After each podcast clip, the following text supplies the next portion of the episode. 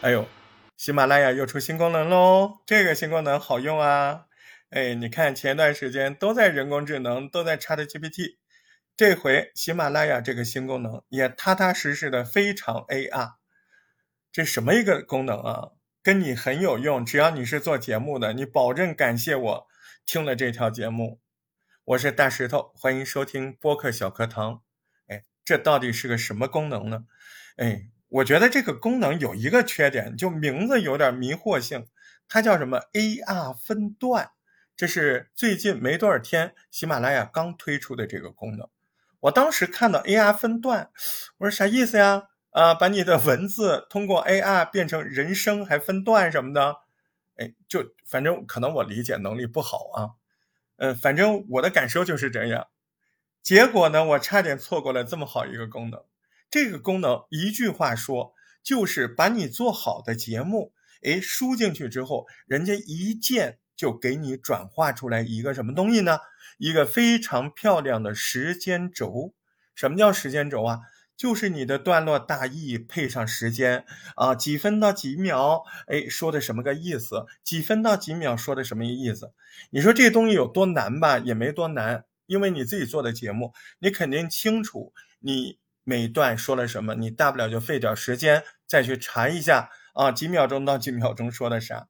但这里面有两个事情，刚才这是第一个事儿，叫费时，对吧？那第二个事情，你自己总结的不一定好啊。我就拿了几个节目输进去之后，我就感觉他总结的比我好啊，非常非常的精准，哎，概括性的，从第三方的角度，哎，这种都有。反正呢，就是这个东西，你输进去之后，输出来的真的就是非常好用的时间轴。这里面有几件事说一下，有一些关于人名儿方面的啊，哎，它可能会有同音字的出错。比如说，我当时输入了一个历史故事，这里面是南北朝的，有两个人物，一个呢叫高澄，这个澄呢三点水加一个登山的登啊。那它就翻译成了城市的城，哎，高阳它翻译成了太阳的阳，其实也是三点水海洋的洋。那我自己也搞这一块嘛，我估计呢，它还缺少新的一步，就是说，呃，跟互联网上再次进行比对，然后纠错。那这个好像还没有。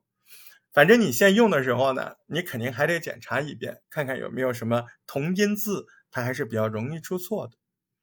再就是我的感受，同时他也说了，就是你长一点的节目，它会比较精准一点。第一，目前不接受三分钟以下的声音，哎，三分钟以下你就没必要了嘛。第二，三分钟到十分钟，他认为这个时间段输这个时间轴不是特别精准，也可以输啊，你试试看。他是建议效果比较好的是十分钟以上。最好是二多三十分钟，我输了几个三十分钟的节目，真的相当精准，有几个是完全没有错，啊，所以真的再次再次感谢喜马拉雅，啊，费心了啊，花钱了，谢谢你给我们创作者用的这么多好的功能，我们无以回报，多做好节目啊。今天的播客小课堂就分享这个给你，在哪儿找啊？哎，你打开这个网页版的创作中心啊，它叫 AR 分段，赶紧去找去，在最显眼的地方，用起来，用起来，下回再见。大石头播客小课堂，感谢你的收听。大石头是个好小伙，记得关注大石头的账号，加入听友群，欢迎留言。如果能打赏一下就更好了。